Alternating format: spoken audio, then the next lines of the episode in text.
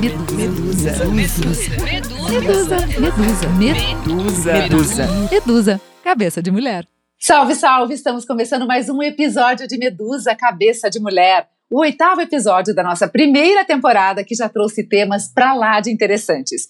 Neste pouquíssimo tempo de vida, a gente já descobriu a ciência da felicidade, amamos sem raça, credo ou gênero e nos enveredamos em nossa própria loucura. E hoje vamos explorar um tema que está muito mais próximo do nosso dia a dia do que a gente pode imaginar. O Medusa de hoje vai falar sobre mitologia.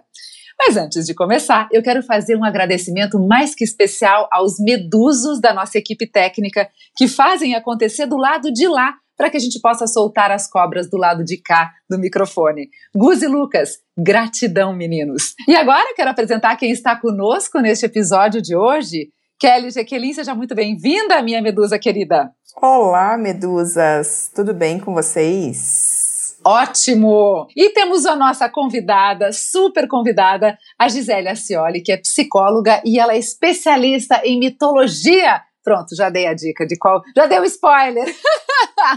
Seja bem-vinda, Gi. Obrigada, Ju. Obrigada, Kelly. Uma delícia estar aqui com vocês hoje para falar do que eu mais amo, né? Mitologia e psicologia junto. Muito obrigada pelo convite. Então estamos aqui todas reunidas. A Mônica hoje não pode estar presente com a gente, mas nos próximos ela estará. E foi dada a largada, mas não sem antes tocar a nossa música em um momento, como eu diria, karaokê. Solta o som aí, Lucas.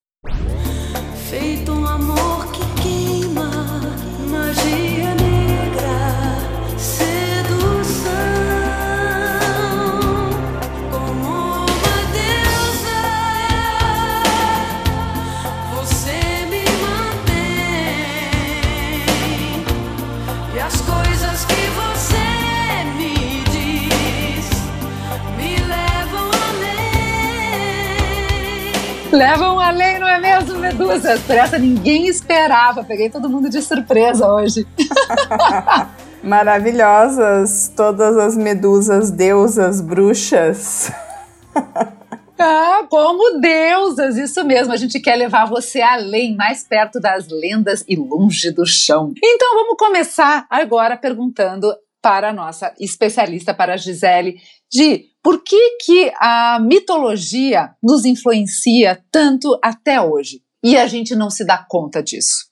Porque todas as vezes que os povos tentam achar maneiras de se religar com o essencial, que a gente chama de divino, eles tentam o mito, né, através das, das histórias, explicar a origem do universo, o que, que o homem está fazendo aqui, como a gente chega a formas de viver melhor. E quando a gente vai fazer essa busca, sempre a gente vai descrever um Deus, uma variedade de deuses. Então nós temos religiões monoteístas e religiões politeístas, que quer dizer, tem religiões que acreditam num Deus único e algumas religiões acreditam em vários deuses, várias forças diferentes e nessa mesma busca. E por que, que a mitologia é tão forte? Porque os homens, quando eles estão buscando descrever essa forma de se religar ao essencial, eles começam a desenvolver e descrever capacidades psíquicas humanas. Então, nós não estamos descrevendo deuses, mas potenciais psíquicos que todos os humanos podem é, se apropriar a qualquer momento de sua vida. Então, as mitologias que são politeístas, elas dão mais variedades de personagens psíquicos, de forças psíquicas que nós podemos nos identificar a qualquer momento da nossa vida. Então não tem como você não se apaixonar por um mito, porque o mito fala de nós. Eles são chaves que abrem, né? O Campbell falava, o Joseph Campbell, até posso ir dando aqui é, livros para a gente ir lendo, do poder do mito. O Campbell dizia assim: mitos são pistas, mitos são chaves para nos encontrarmos com nós mesmos. Então, toda vez que a gente está tentando descrever um Deus, nós estamos descrevendo uma possibilidade psíquica que qualquer humano pode acessar a qualquer momento de sua vida, desde que você se abra para esse potencial e queira agir com essa atitude divina, né? que daí a gente diz, nossa, foi divino, foi milagroso, porque você se abriu e se conecta com aquele potencial psíquico de cada deusa, ou de cada deus, ou de cada herói, e aí você consegue dar conta do que a vida está te pedindo naquele momento, um desafio, e você vive o desafio a partir deste potencial psíquico que seria o divino. E é uma leitura que é muito interessante, mas é é, é, pouco conhecida. Não é muito difundida essa, essa relação entre a psicologia e a mitologia, não é, Gisele? Sim, isso começa assim. É, a mitologia a grega, né, que é uma mitologia ocidental que a gente estuda muito dentro da psicologia,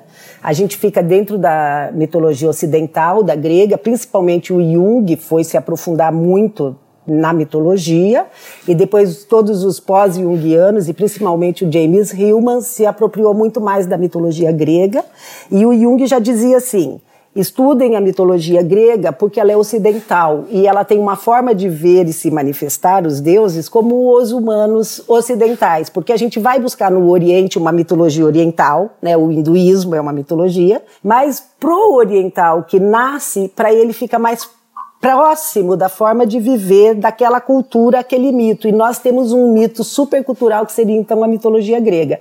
Mas isso começa dentro da psicologia com o Freud, quando o Freud vai estudar o mito junto com o Jung. E é nesse momento que eles rompem porque o Freud se apropria mais do Narciso e do Édipo como mito e utiliza esses conceitos que ele já achou ótimo para definir muitas coisas, e o Jung diz para ele, olha, Freud, quando eu fui estudar as mitologias e comparei todas as mitologias, eu entendi que nós temos um substrato, uma memória da humanidade que é anterior à nossa é, vivência no mundo externo, né? A minha experiência pessoal. Eu tenho uma coisa anterior que seria a experiência coletiva da humanidade que eu chamo de inconsciente coletivo. E esse inconsciente coletivo tem todas essas unidades que descrevem essas possibilidades psíquicas. Então, eu acredito no inconsciente coletivo onde a gente tem essa memória. Então, nós não precisamos ler um mito para nos identificar com ele quando você conta a história. E essa memória da humanidade pertence a todos nós. Então, eu não preciso ter visto uma vítima na minha infância para eu virar uma vítima, ou eu não precisaria de um algoz durante a minha infância para ter virado uma vítima. Eu posso ser vítima, ou ser algoz, ou ser herói, ou ser a feiticeira, a bruxa, né, como uma deusa, eu não preciso ter vivido isso na minha infância, isso já é meu. Isso já vem em nós, esses componentes a priori primitivos, possibilidades psíquicas de todos os seres. Então, o interesse pela mitologia dentro da psicologia nasce com Freud, se amplia com Jung e se aprofunda com James Hillman, que é um, um pós-jungiano que faleceu a, em 2012, com 80 e poucos anos, e que escreve a psicologia arquetípica. Então, ele pega a psicologia dos arquétipos. Então, o Jung termina a obra dele dizendo a linguagem da psique é a imagem, não é a fala. Então, por isso que a imaginação, a imagem mítica, a gente se apaixona, porque quando você se depara com a imagem, você se identifica imediatamente com a imagem. Então, o Jung diz, a, a linguagem da psicologia é a imagem, e o Hillman se apropria disso e se aprofunda na imagem mítica e faz toda a psicologia dele baseada no arquétipo, na imagem arquetípica, naquilo que é nosso e é anterior ao nosso nascimento, que já estava lá. Então a psicologia se apropria a partir de Freud, de Jung e se aprofunda hoje com todos os pós-jungianos e os próprios freudianos se aproximam muito da mitologia porque ela explica, né? Ela aproxima. Ela se aproxima. A gente reconhece, na hora que você conta qualquer mito de qualquer deusa, de qualquer herói, qualquer personagem, você imediatamente se identifica, porque está falando daquilo que é nosso e, e, e, maior que nós e o desconhecido em nós que se torna possível viver porque tem um Deus por trás disso, né? Tem o um nome de um Deus. Então, até só fazendo um parêntese e continuando aqui, a mitologia grega ela é muito rica porque ela tem muitos personagens. Ela tem 10, 12 ancestrais em cima de cada herói, contando como que ele chegou ali, né? Que o herói é aquele que vai se confrontar com as dificuldades e os desafios da vida, com a ajuda dos deuses e das dicas dos deuses, ele vai se conduzindo e vai dando conta de todos aqueles desafios até ele dizer: Eu preciso matar esse herói para me identificar já com a essência divina, que não sou eu mais o Hércules, mas sim eu sou a glória de Hera, né? A mulher de Zeus que o, o perseguia. Eu, eu, vim pela glória de Hera, dessa que se compromete com algo e eu me comprometi com a vida, me comprometi com a verdade, então não interessa mais o Heracles, interessa o meu compromisso com a vida. E aí ele casa com a juventude eterna. Então a gente, é, esse herói que vai atrás do compromisso com a vida, não com a minha pessoa. Eu, Gisele, CPF, RG, endereço, estado civil, mas sim eu como um potencial de vida, de viver diversas formas em diversos momentos e estar tá comprometida com essa vivacidade, né? E isso traz, inclusive, não é, Kelly, é, para o nosso dia de hoje, como a gente está vivendo a nossa vida, que é muito além do eu, não é? E a gente está pensando muito mais no, no, coletivo. Você não sente assim, Kelly? Sim, com certeza. E até anotei aqui algumas coisas, né? Que a gente muitas vezes a gente não, a gente não para para pensar o quanto que a mitologia está interferindo ali no dia a dia ou no trabalho, enfim. É, mas trabalhando com comunicação principalmente, né? Quando a gente fala em arquétipo de marca, em como a marca se posiciona, em storytelling, né? Em criar essa uma história para você passar para o consumidor. Daí vem a história da jornada do herói. Então, assim, são coisas que se você não para para analisar, você nem se dá conta do quanto você é impactado realmente pela mitologia, pelas histórias que estão né, no nosso dia a dia e constantemente. E aqui falando só de trabalho, né? Agora imagina, é tudo, né, Ju? Em todas as nossas relações, quando a gente tem a nossa relação dentro de casa, marido e mulher, pai é, pai e filha, é, enfim, todas as, as, relações que a gente constitui, de uma certa forma, tem uma referência com a mitologia. Quando você falou de todos os personagens que se desdobram, e eu fiquei imaginando agora que daria uma excelente série de Netflix agora para o nosso período de isolamento. Nossa, com certeza. Se eles tivessem feito, daria lá umas 50 temporadas, pelo menos. Porque, por que, que não é tão explorado hoje em dia, é, Gi? Você sabe por que, que dentro do entretenimento a gente não consegue explorar mais esses arquétipos, ou eles estão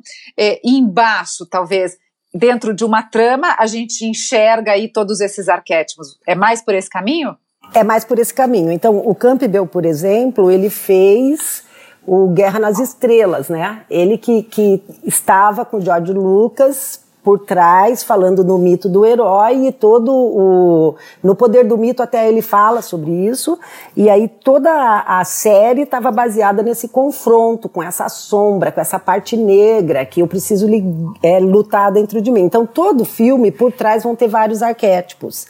Mas por que a dificuldade, você me diz, né, da gente tratar a mitologia grega? A mitologia grega é muito densa. Então você começa a contar, você tem que começar lá de trás, que não sei quem casou com não sei quem, de lá nasceu não sei quem, para você entender a peculiaridade daquele personagem.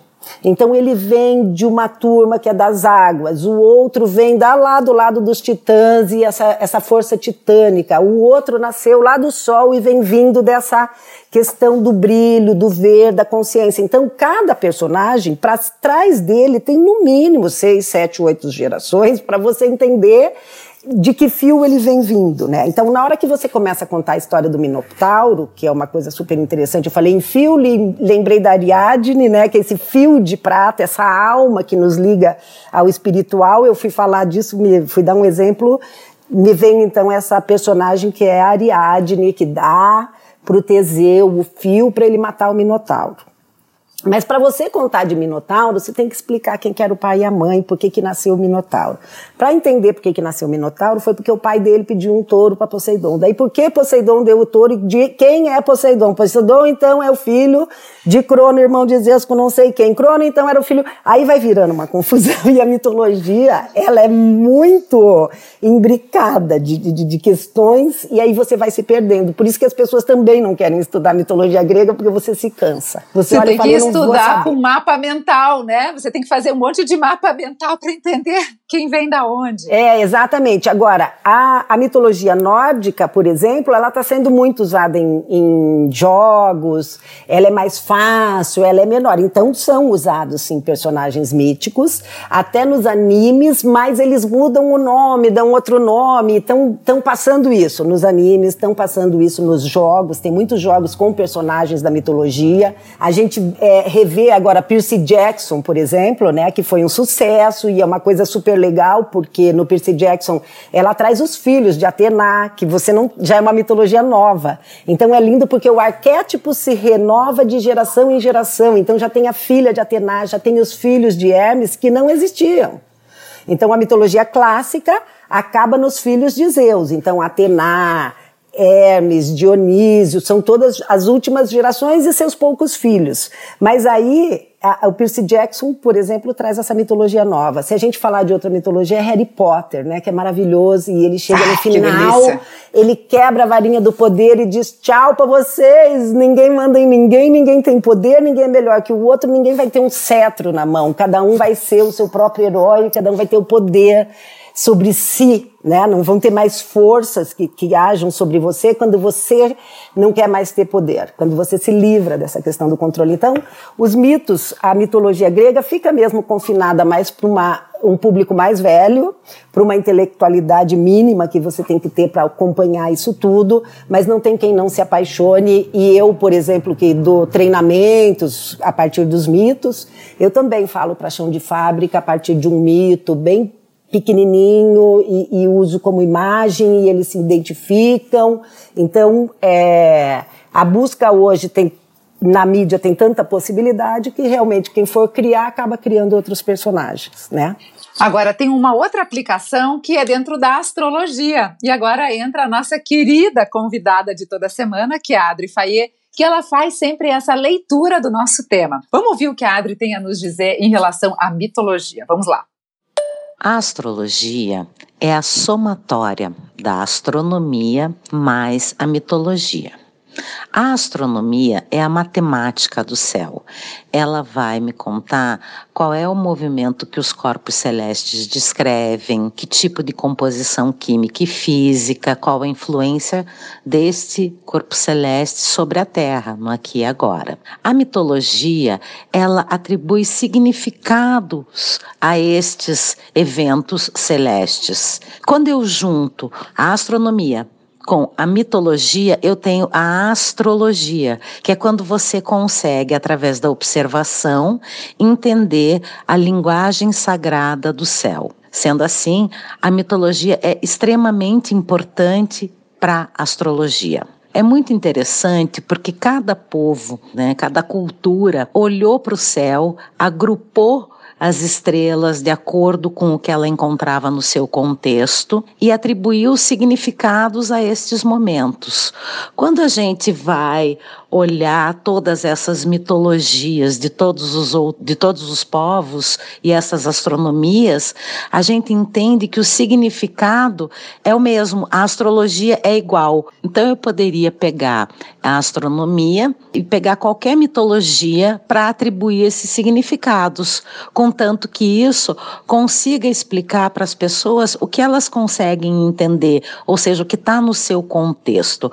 Um exemplo disso é que os tupis guaranis tinham constelações como a jaguatirica, a serpente, o caminho da Via Láctea é o caminho da anta, você ali nas, na, na, no Cruzeiro do Sul é a cabeça do Maema, mas para a astrologia que a gente trabalha e estuda hoje, a gente usa a referência da mitologia grega. Um exemplo é que agora no mês de maio é um mês da exaltação da lua, é um signo do feminino. Então nós precisamos ir lá na mitologia e entender um pouquinho de Gaia, um pouquinho de Hera, de Deméter, de Hestia, para depois dar uma copiadinha numa heroína que se chama Ariadne, aonde a gente pode se inspirar e compreender o que a gente pode fazer nesse mês da exaltação do feminino. Você tinha já dado a letra da Ariadne, não é, Gi?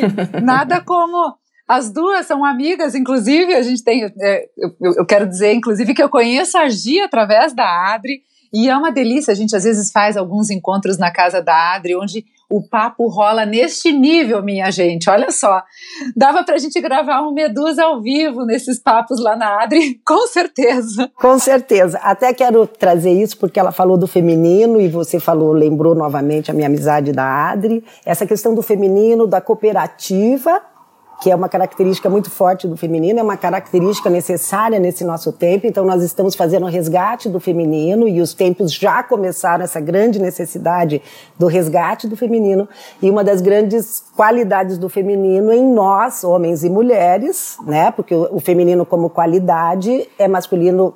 Tanto os homens quanto as mulheres têm essas capacidades, essas qualidades femininas e masculinas dentro de si, e o feminino em nós todos é cooperativo, e o masculino em nós todos ele vai pela disputa, ele precisa sozinho vencer. Então a gente precisa disputar em alguns momentos, porque é o corpo a corpo e nós precisamos do masculino, e em alguns momentos nós precisamos da cooperativa do feminino. E nós temos, estamos num tempo do mundo que a gente tem que resgatar o feminino.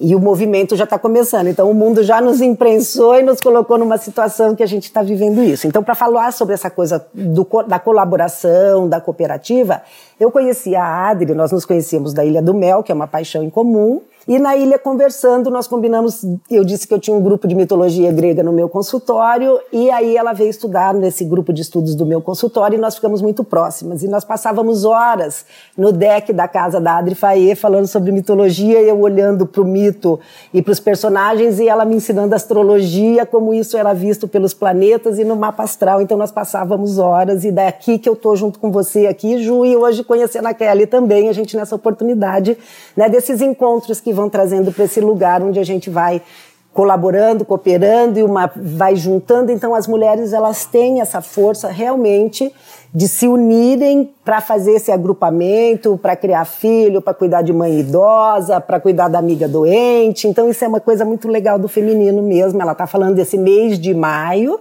do feminino e eu achei legal então já fazer essa essa ligação aí na hora que você falou da nossa amizade, de onde vem. E essa, essa é justamente a missão do nosso Medusa, não é, Kelly? O que Sim. a gente quer é promover este bate-papo, essa interação entre as mulheres. Então, até agora falando da, da Medusa, né, eu queria entender é, um pouco mais aí da, da Gi, como que a Medusa entra na mitologia, né? Quem é a Medusa? É, por que, que a gente tem aí essas cobras nas cabeças? Por que, que a gente se identifica com a Medusa, né? Eu acho que isso tem a ver também com o coletivo, com essa questão da, da gente ser multitarefa, da gente tentar fazer tudo ao mesmo tempo, cuidar de todo mundo, saber um pouco de tudo, né? Então acho que tem a ver muito com essa questão também do feminino. Eu fui fazer uma liçãozinha de casa, só quero ver se eu, se eu fiz certinho, Gi. Ó, do grego, medusa significa sabedoria, proteção e sabedoria feminina é, foi usada como símbolo da luta feminista. Faz sentido isso? Faz sentido. Bom, de novo, né? Aí eu tenho que abrir lá um calabouço, começar a ver lá do fundo, vou tentar ser prática. Veja, tem várias coisas nisso. Então, medusa, se a gente pegar a etimologia da palavra, vem de med, né? De medida, de mensurar, de você conseguir refletir, você perceber as coisas com esta precisão, com essa exatidão da justa medida, tá? Então esse med, de onde, onde vem Metis, que é a sabedoria do feminino. Então nós tínhamos uma deusa que chamava Metis e ela tinha esta equidade, essa sabedoria da proporção, de você conseguir lidar com os opostos, tá? E, e dar a, a mesma a mesma parte, daí que vem a sabedoria. Olha o que é sabedoria, gente. Não vou definir sabedoria, mas a partir da origem da palavra medida, essa equidade, a sabedoria de onde você está falando que a medusa vem dessa sabedoria, né, dessa capacidade e o poder de reinar sobre algo. Medusa significa dizer a tua capacidade de reinar sobre algo. Então você tem poder sobre algo quando você tem a justa medida das coisas. E a justa medida das coisas é quando você dá o mesmo peso e a mesma medida para qualidades opostas. Então quando eu tenho a mesma medida no meu egoísmo e a mesma medida no meu altruísmo, egoísmo, eu estou em equilíbrio, porque eu julgo que ser egoísta é válido, porque em alguns momentos eu tenho que pensar primeiro em mim, porque senão não vai sobrar nada de mim para o todo à minha volta.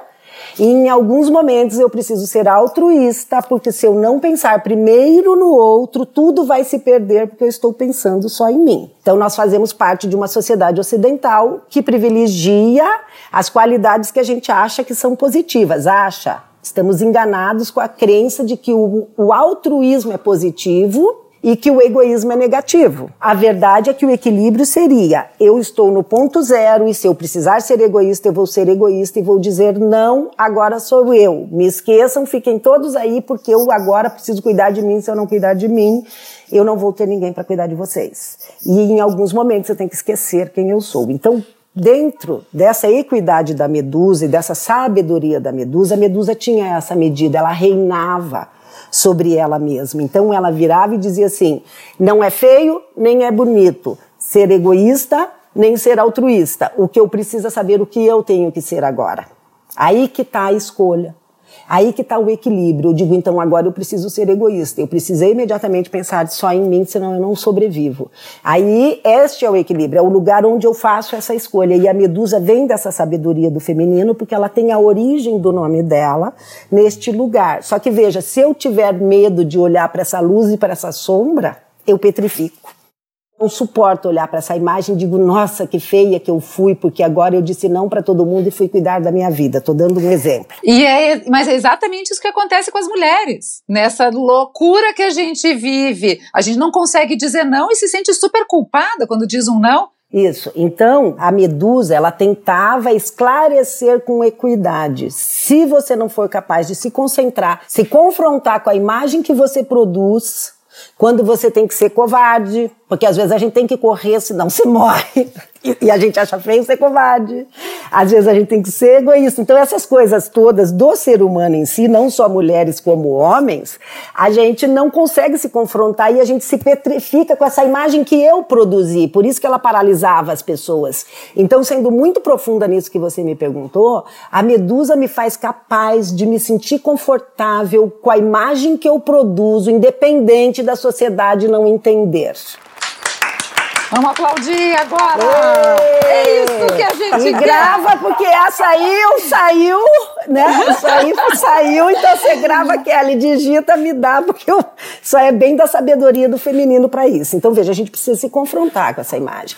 E tem uma coisa linda na Clarissa Pícolas Estés, né? No Mulheres que Correm com os Lobos, quando ela tá falando da Baba Yaga, ela fala assim, não é, não é incompreensível que numa sociedade que privilegia uma figura de um feminino oprimido, submissa, que só pensa no outro, que a Baba Yaga, essa grande bruxa, as grandes bruxas que vão para o invisível, para dentro da floresta, que lidam com essas forças, né, mais repreensíveis da cultura, que são repreendidas pela cultura, sejam vistas como bruxas. Então é como se a Medusa permitisse que nós fôssemos capazes de nos confrontar com essa imagem que você produz, mesmo não sendo aceita pela sociedade. Então a Medusa vem daí, vem dessa equidade. O que, qual forma eu assumo agora o que, que é preciso ser feito. Eu preciso correr e me acovardar e me acovardo. Eu preciso confrontar e quebro tudo, eu quebro tudo, mas agora eu vou quebrar tudo e aí eu preciso ir para quebrar tudo. E daí vão falar: "Nossa, mas você destruiu tudo". Eu destruí tudo. E se não tivesse acabado tudo aquilo, a gente não ia começar de novo nunca mais. Porque em cima daquilo não tinha como continuar. Então todos nós humanos, homens e mulheres, precisamos caber nessa imagem aí. Ai, maravilhoso. Que maravilhoso. A gente não tinha nem ideia, né, vamos Kelly, deixar que era a Gisele falando aí, vamos só ficar escutando, porque tá muito bom. Vamos ficar escutando, mas deixa eu contar uma coisa para deixar a pergunta mais completa que você me perguntou. Então, na origem, na origem mítica, Kelly, a Medusa começa lá atrás, tá, na teogonia do Exíodo, contando a origem dos deuses, e a hora que ele escreve a teogonia, a Medusa era uma das górgonas, e ela era esse monstro que já nascia com essas serpentes na cabeça e que petrificava mesmo os homens, porque realmente, se você não conseguir caber dentro da sua imagem de mortal, você se petrifica e não age com a imagem. Você precisa olhar e falar, eu tenho que ser agora nesse momento corajoso para poder assumir essa forma. E era isso que a Medusa dava para a pessoa. Ou ela dava conta disso, que foi o que o, o Perseu, né, o grande herói que consegue dar conta dela, né? Ele reflete, vai olhando ela pelas costas, porque às vezes é difícil mesmo a gente se confrontar de frente com isso, a gente tem que deixar isso entrar vagarosamente dentro de nós sem a gente perceber e depois agir, porque é difícil tomar essa coragem. E o Perseu, então, ele invisivelmente faz isso, com o capacete da invisibilidade do Hades, o grande herói que lida com a parte negativa da Medusa, tá? Ele usa essa invisibilidade. Então a gente tem que lidar com esse invisível, com esse obscuro, aquilo que não é visto, aquela forma como eu não me percebo e não quero me perceber e eu tenho que deixar isso entrar e falar, ah, eu me permito ser percebido e me perceber dessa forma. Então veja, nós temos ela como Górgona, que é de Exildo, que ela já nasce com todas essas cabeças e essas serpentes, porque ela petrifica mesmo quem olha para ela e fixa. E nós temos a Medusa, que foi vítima da, do castigo de Atena. Então ela tentou concorrer em beleza com a deusa, que é Atena, e aí ela diz que ela é mais bonita que a deusa, e jamais na mitologia, né? Então na Grécia nada era pecado. O único pecado que você podia era não reconhecer um deus como maior que você. Você achar que você é mortal, é a melhor cirurgiã porque você que sabe fazer aquela cirurgia. Não, você tem a habilidade, ganha um dom, ganha um talento de ter aquelas mãos que fazem a cirurgia. Então se você não reconhecesse os deuses para pedir a oferenda, né, para pedir o, o, o, o, que, a recompensa que você queria e depois agradecer o que Deus tinha te dado. Você tinha que reconhecer que tem um Deus por trás de tudo, que não é você o mortal o melhor, que sempre tem um Deus que te deu um, um dom. E ela então a Medusa vira e diz assim: que eu sou mais bonita que a Atena, não tenho nada a ver com essa deusa. Imagine se ela é bonita. Aí Nossa. ela assinou o atestado de. E que, que era? Por que, que ela era vista como tão linda? Ela tinha uma cabeleira maravilhosa. O cabelo dela era incrível. O que, que ela fez? Imediatamente transformou em víboras. Então, toda vez que um homem te olhar, ele vai se petrificar. E aí ela vira esse monstro horroroso porque se meteu com a Atena. Porque o mito vai mudando, viu, Kelly? A gente vai tendo várias versões e os mitos vão mudando. Mas então essa outra Medusa é aquela que foi é, castigada por Atena. E eu queria mostrar para vocês agora o áudio da nossa querida Maureen Miranda, ela que é atriz e faz ilustrações maravilhosas. E quando eu comecei esse projeto lá no passado, eu pedi que ela me veio essa inspiração para que ela desenhasse, ilustrasse a nossa medusa. E ela carinhosamente é, mandou um áudio aqui para nós para nos contar de que forma que ela enxergou a medusa que a gente vive hoje. Vamos lá. Oi, gente, para todos que estão me ouvindo. Então, eu sou a Mauri Miranda. Quando me foi pedido para eu fazer essa ilustração, né, essa pintura da, da medusa, a primeira coisa que veio na minha cabeça foi a Górgona, né, que é um outro nome que a Medusa leva. Eu adoro mitologia, então eu fiquei um pouco preocupada, porque a Medusa tem as cobras na cabeça, né, e quem olhar para ela vira pedra. Eu sabia dessa história. Eu falei, como transformar isso, essa mulher, essa Medusa, de um jeito que fique harmonioso de se olhar para ela, né, que a gente consiga olhar para ela é, de um jeito mais, mais humano, né. Daí eu usei aquarela, que é o meu recurso, e nanquim. E aquarela é uma coisa incrível, assim, porque como a gente usa água, né, o elemento água, para fazer a pintura, a gente vai é, fluindo junto com o pincel e isso vai se transformando. Então eu digo que aquarela é a pintura do erro, né? Você vai transformando o erro em poesia. E me veio fazer as cobras, mas não cobras é, sanguinolentas, que fosse engolir alguém ou picar alguém, né? São cobras quase que charmosas, né? Que compõem punham esse cabelo quase com uma cobra representando a transformação, sabe? É, a sabedoria e não uma cobra que vai lá morder alguém, machucar alguém. Isso veio muito forte na época que eu fiz. As cores dela também, que são delicadas, cores que eu amo, tons de lilás, azuis e verdes, que remetem a isso também, né, a espiritualidade esse olhar dela que é um olhar quase doce, né? Não é um olhar de é crítico, né? De, de uma coisa é, maligna, né? É um olhar humano. Eu acho que eu consegui desenhar uma medusa humana, nas quais a gente, as mulheres principalmente, se identifiquem pelas formas curvilíneas e pela harmonia que o desenho traz, né? E não em si somente pela coisa maligna. E o coração foi para humanizar mesmo, né? Porque se a gente fosse perguntar quem são esses deuses, né? Esses mitos que a gente estuda, né? E que a gente traz para nossa vida, né? Eles eram humanos também, eles tinham as suas dores, né? Quantos deuses nessa época, né, nessas lendas, nesses mitos, sofriam, né, porque é, a Perséfone, por exemplo, ficou presa no subterrâneo por amor, aí tem Artemis, tem Atena, tem a própria, a própria Medusa, né, que também sofreu por amor, então eu quis humanizar ela, eu acho que isso foi um mote, assim, que me fez criar essa Medusa, e eu fico muito feliz. Foi claríssima. Uma delícia quando ela vai contando, parece que a gente está vendo, visualizando ela, né? Fazendo a arte. E aqui, Gi, eu queria que você falasse um pouquinho, então, dessa humanização dos, dos mitos. É, como é que a gente consegue trazer esses mitos aí para a nossa realidade, dizendo que, por exemplo, como ela disse lá, que os deuses sofriam. Eles sofriam de verdade? Como é que era essa esse humano dos deuses. Então, isso é muito lindo. Você viu quando a Adri falou que na mitologia indígena eles olham as constelações feitos animais. Então, cada povo, cada civilização vai colocar os deuses. Na China eram as formas da natureza mesmo, o trovão, o raio. Aí você vai nos egípcios, então eles tinham cabeças de animais e corpos de, de homens, de humanos.